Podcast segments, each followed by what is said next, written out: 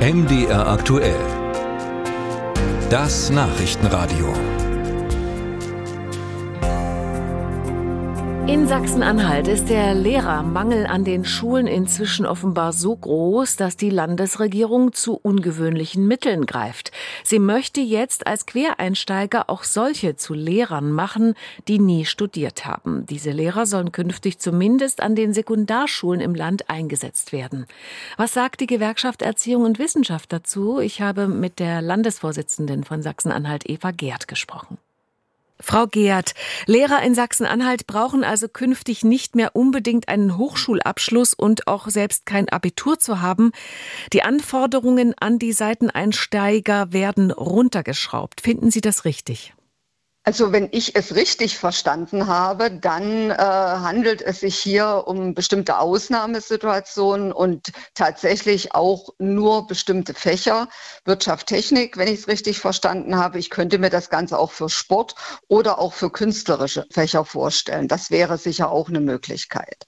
Ansonsten gibt es natürlich weiterhin die vollständige Lehrkräfteausbildung in Sachsen-Anhalt, also vier bis fünfjähriges Studium, Vorbereitungsdienst, eher anspruchsvoll. Und wenn Sie die GEW fragen, würden wir uns natürlich nur solche Lehrkräfte wünschen. Und wir wollen auch nicht, dass die Profession hier entwertet wird. Auf jeden Fall nicht. Aber aus meiner Sicht ist wahrscheinlich der Druck so groß, dass das Bildungsministerium hier in Aktionismus verfällt und bestimmte andere Ausbildung eben auch zulassen will. Lehrermangel gibt es ja eigentlich überall in Deutschland. Ist es in Sachsen-Anhalt besonders schlimm? Äh, ich denke, dass wir im Osten ein größeres Problem haben, weil lange, lange nicht vernünftig eingestellt wurde. Wir hatten nach der Wende zu viele Lehrkräfte, dann wurde über Jahre hinweg nicht eingestellt, äh, dann gab es politische Entscheidungen dazu, dass man immer noch zu viele hätte. Altersteilzeit wurde in Größenordnung angeboten. Und die Folgen dieser doch etwas verfehlten Personalpolitik, die spüren wir jetzt. Es ist nicht regelmäßig eingestellt worden, wie es im Westen möglicherweise passiert ist. Und äh, insofern denke ich, dass die ostdeutschen Bundesländer ganz besonders betroffen sind.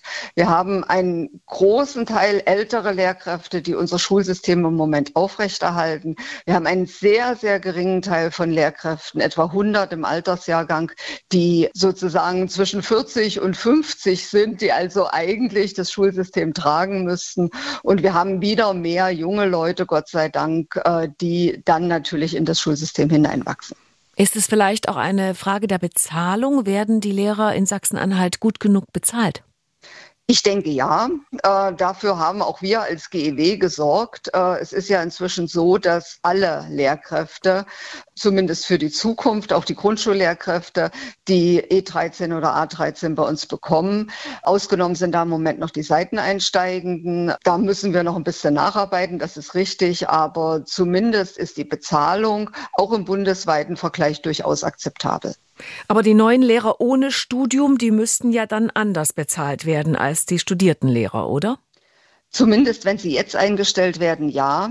Da wird wahrscheinlich sehr viel weniger bezahlt. Es gibt ja derzeit schon ähnliche Lehrkräfte. Ich sage mal Meister, die wir zum Beispiel in der BBS einstellen.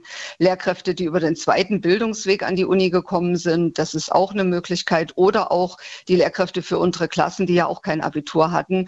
Die Grundschullehrkräfte, die im Moment ja einen Teil, großen Teil unseres Schulsystems auch mit wegtragen.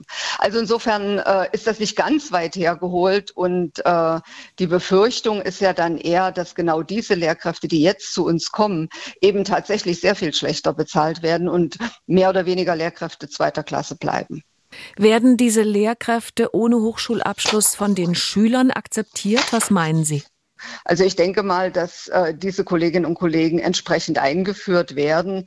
Und wir hoffen und wir wünschen uns sehr, und das ist eine unserer wichtigen Forderungen als GEW, dass so etwas tatsächlich auch mit einem vernünftigen Fortbildungsprogramm verbunden wird. Dass man nicht immer nur die Kollegen sozusagen vor die Klasse stellt und auch vor Schleiß fährt, wie das oft mit den Seiteneinsteigenden passiert, sondern dass man sagt, okay, ihr fangt bei uns an, ihr kriegt aber ein vernünftiges Fortbildungsprogramm und Und äh, ihr müsst auch nicht mit der vollen Arbeitszeit anfangen, sondern sogar nur mit zwei Drittel, damit ihr erstmal in den Beruf, in den Job hineinwachsen könnt. Das wäre also eine wichtige Forderung eigentlich für alle Seiteneinsteigenden, weil die haben es, denke ich, besonders schwer, äh, einen neuen Job zu haben, eine neue Umgebung zu haben und eben auch etwas zu haben, was sie bisher noch nie getan haben, also Kinder zu unterrichten.